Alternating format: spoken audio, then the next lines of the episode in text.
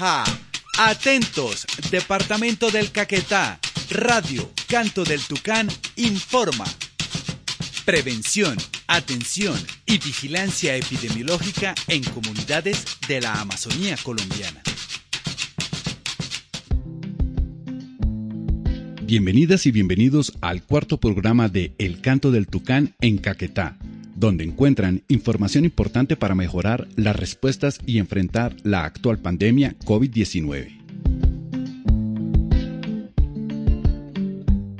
Hoy, en el Canto del Tucán, hablaremos sobre los retos que la pandemia ha traído a los territorios, sus colectivos y formas de organización. Hablaremos sobre la inteligencia colectiva epidemiológica. Hoy nos acompañan Emilia Cárdenas, María José Montoya, Ana Judith Blanco, Pablo Andrés Martínez Silva, Pablo Montoya de Sinergias, Johan Balbuena de la Fundación Nueva Ciudad y Lina María Archila de la Corporación Cocinando Territorio. Como invitado tenemos a Carlos Garay Martínez, acá del enlace étnico del municipio de Solano, actualmente coordinador del área de salud de la Asociación Azcaínca, Asociación de Cabildo Suitoto del Alto Río Caquetá del municipio de Solano. Con el acompañamiento musical de Juven Piranga y Camilo Orozco del Cabildo Indígena Chozaro Corebajupaí de Florencia. La principal herramienta que se tiene para disminuir la velocidad de propagación del coronavirus es la implementación colectiva de un conjunto de normas para la vida en comunidad que se deben complementar con prácticas de cuidado personales y familiares. A esta implementación le hemos dado el nombre de inteligencia colectiva epidemiológica, ya que implica un uso adecuado de lo que sabemos como grupo poblacional o colectivo, lo que permite reducir el impacto de la pandemia. ¿Qué se requiere para organizarse colectivamente de manera adecuada y así poder mitigar el contagio del coronavirus? Es importante que nos organicemos en nuestro territorio, sea este un resguardo, una vereda o un barrio esto implica definir una red de personas que orienten, hagan seguimiento, monitoreen y se comuniquen con otros responsables, tales como los hospitales, las EPS y las secretarías de salud. Lo más importante es que todas las personas sigamos las orientaciones y apoyemos las actividades de nuestros líderes y lideresas.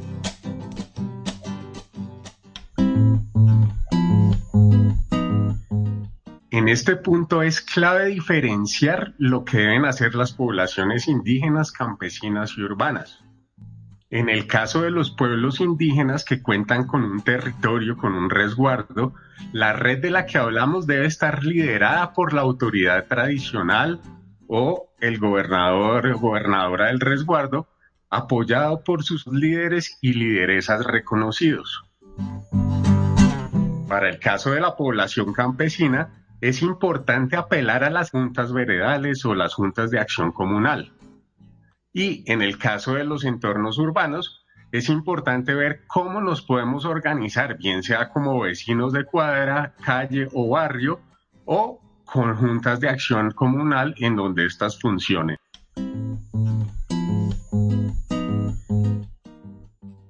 Papel de estas autoridades tradicionales, presidentes de juntas, líderes y lideresas, es ayudar a organizar a la población alrededor de unas actividades que permitan saber si se está presentando la enfermedad, orientar sobre medidas para evitar que ésta se extienda a la población, realizar seguimiento a la evolución de la enfermedad en las personas que ya la tienen, identificar otros problemas relacionados con la pandemia y comunicar las necesidades de la población a otras instituciones responsables. Para que esto suceda, es importante establecer acuerdos con la población.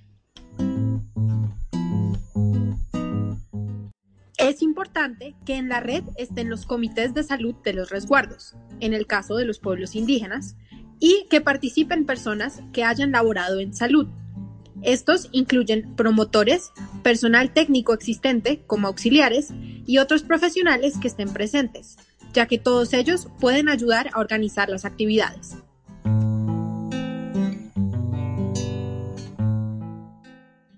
Una vez esté conformada la red, ¿cuál es el paso a seguir y cómo se orientan las acciones de inteligencia colectiva epidemiológica?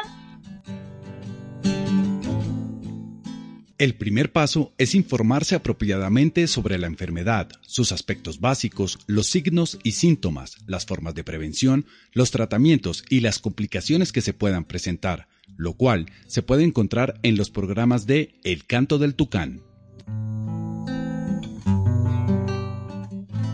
Con la información apropiada, evitando siempre las noticias falsas, la red estará en capacidad de orientar mejor al resto de la población.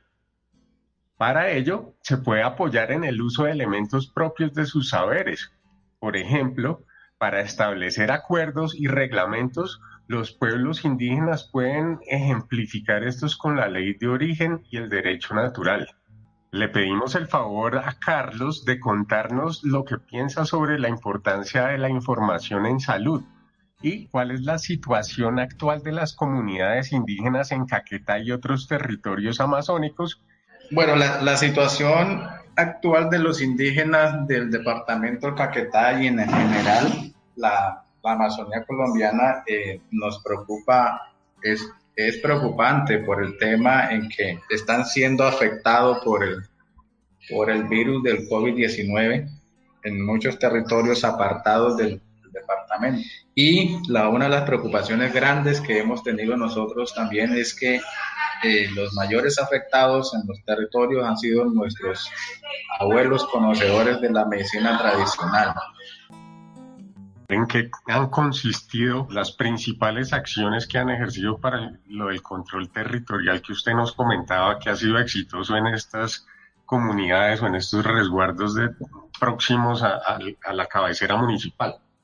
se implementó el control de entrada y salida del personal en el resguardo 15 y Ismuina pues implementó la, eh, la Guardia Indígena para también ejercer control de entrada y salida de, de sus pobladores hacia la cabecera municipal. Ellos, ellos aparte de, de, de, tener todo el control, también toda persona que saliera y, entrara, eh, se les hacía todo el, el proceso de, desinfección desde los calzados hasta sus, objetos o bolsas que ellos entraban a, territorio. La otra, la otra acción que ellos, que ellos tomaron también eh, fue el, el, los saumerios que se hicieron en las malocas de prevención.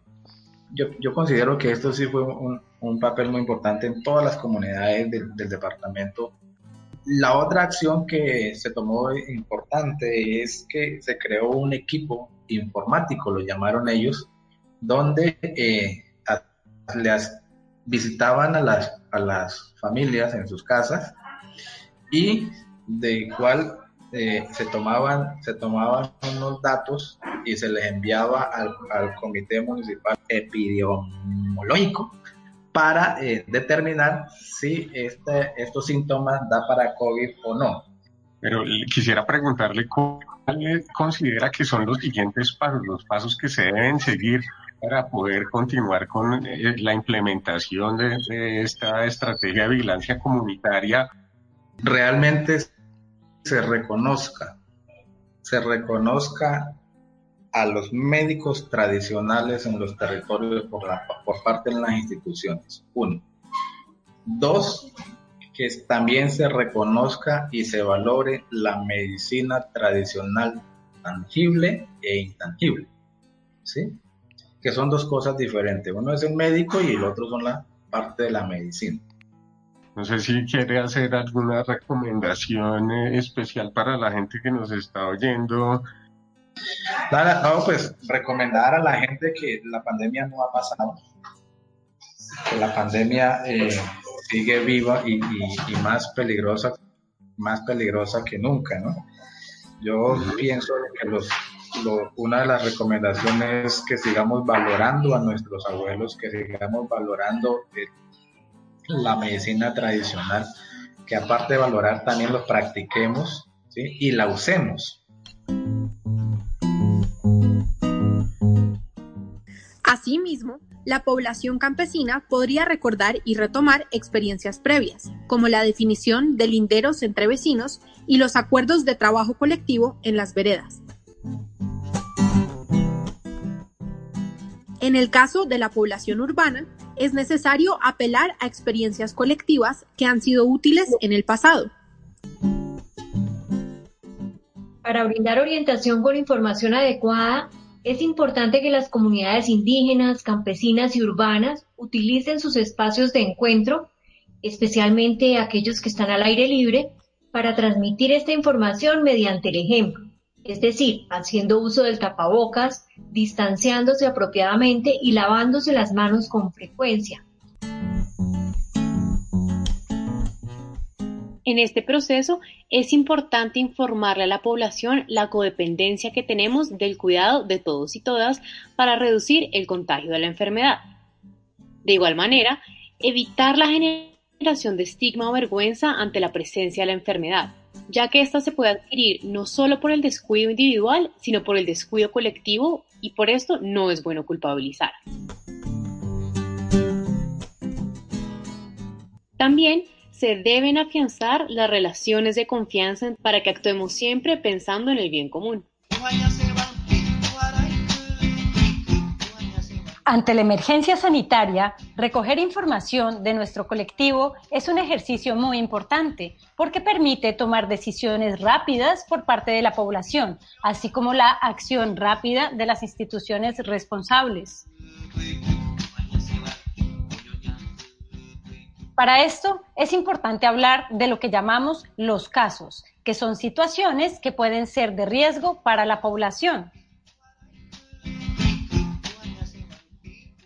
¿Qué tipos de casos existen? Existen distintos tipos de casos que es supremamente importante identificar y tomar decisiones en la comunidad basados en estas. O sea, no tenemos que esperar a que nos tomen pruebas de laboratorio, a que nos entreguen los resultados.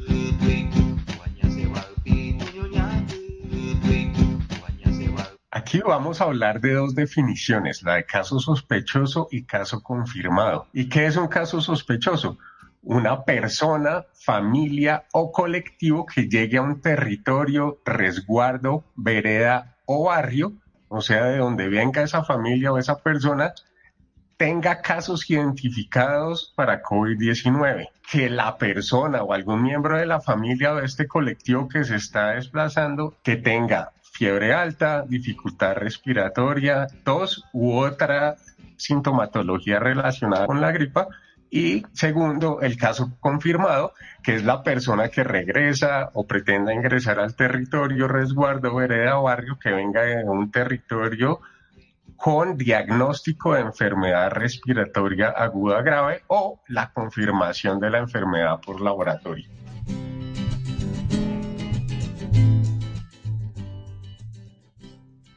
Por ejemplo, ante la presencia de casos sospechosos, algunas poblaciones indígenas y campesinas han fortalecido la presencia de controles territoriales en los puntos de entradas al territorio, resguardos, veredas e incluso barrios en centros poblados.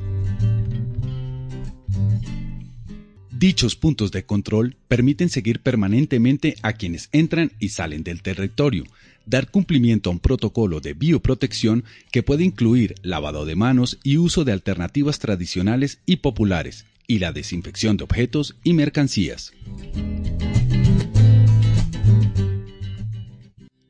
Asimismo, ante la presencia de casos sospechosos y confirmados en muchos lugares del país, se establecen protocolos de cuarentena y aislamiento individual o familiar según la condición. Esto consiste en el cumplimiento de al menos 14 días de separación de los recién llegados del resto de la población, para lo cual se habilita una casa o lugar especial, en el cual el individuo o familia cuenta con todo lo necesario para no tener que salir a contactarse con las demás personas. Entre las cosas que se debe garantizar es la alimentación y el agua. Estos son fundamentales. En ese aislamiento es importante contar con un seguimiento de los casos el cual consiste en estar pendiente de cómo siguen, preguntar por diferentes síntomas, eh, si tiene fiebre difícil de bajar, si hay malestar general, tos seca, dolor de garganta, dolor de cabeza, pérdida del olfato o del gusto y cuando hay complicaciones. También si hay dificultad para respirar y a veces incluso para pensar claramente. Con todo esto, ver la necesidad de llevar a las personas que lo requieren a la atención en los servicios de salud. Y finalmente, es importante hacer un seguimiento de las personas con las que ha estado en contacto estrecho, es decir, a menos de dos metros durante más de 15 minutos o sin usar tapabocas. Ante la identificación de un contacto, se debe actuar como un nuevo caso.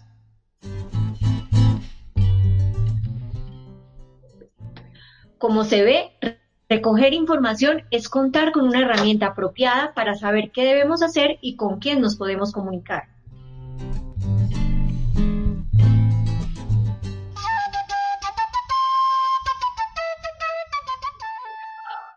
En este proceso de inteligencia colectiva epidemiológica, ¿cómo se pueden vincular los recursos con los que contamos en nuestros territorios y poblaciones? Por ejemplo, entre los pueblos indígenas, la presente situación ha sido analizada por distintos tipos de sabedores y sabedoras, quienes han recomendado realizar un conjunto de rituales, consumir ciertas plantas medicinales y usar diferentes tipos de saumerios y vaporizaciones.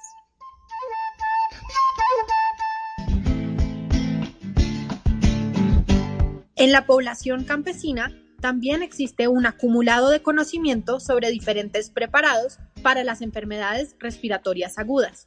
Podemos hacer uso de muchas de estas, pero siempre teniendo en cuenta que si se presenta dificultad para respirar o pérdida de conciencia, debemos acudir a los servicios de salud.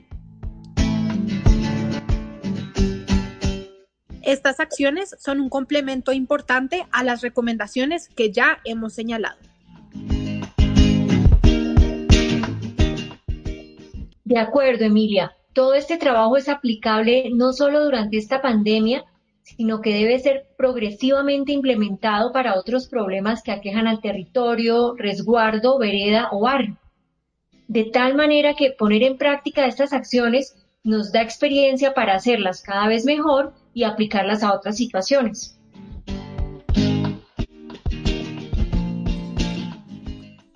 Y como último punto sobre la inteligencia colectiva epidemiológica, queremos señalar que esta es una actividad de gobernabilidad en salud e involucra la participación social y ciudadana y por lo tanto constituye uno de los deberes en salud que nosotros como individuos y como ciudadanos y como colectivos tenemos que apuntar a desarrollar. En el caso de los pueblos indígenas, el tema es muy importante, ya que según la Ley 691 del año 2001, las autoridades tradicionales tienen función de autoridad sanitaria en su territorio. Las y los gobernadores de los distintos territorios indígenas tienen el deber de implementar medidas como estas, lo cual se debe complementar con el ejercicio de su jurisdicción especial según las características establecidas para su aplicación según lo definido en los distintos instrumentos jurídicos. En la población campesina y en el entorno urbano, si bien no se tienen estos niveles de autoridad definidos tan claros, es importante señalar la importancia de cumplir con los deberes de salud, los cuales incluyen el autocuidado y el velar por un cuidado común, por pensar en comunidad, lo cual es un elemento central para implementar la inteligencia epidemiológica colectiva. El Canto del Tucán y la Red Guacamaya esperan que esta información haya sido útil para todos ustedes. Conéctese con la emisora comunitaria de su municipio y sintonice El Canto del Tucán para seguir aprendiendo sobre la pandemia COVID-19. No se pierda el quinto capítulo la próxima semana. Bajo la dirección de Sinergias Alianzas Estratégicas para la Salud y el Desarrollo Social. La producción de la Corporación Cocinando Territorio y la Fundación Interdisciplinaria Nueva Ciudad. Con el apoyo de Amazon Conservation Team Colombia. y la difusión de la red de emisoras comunitarias Guacamaya.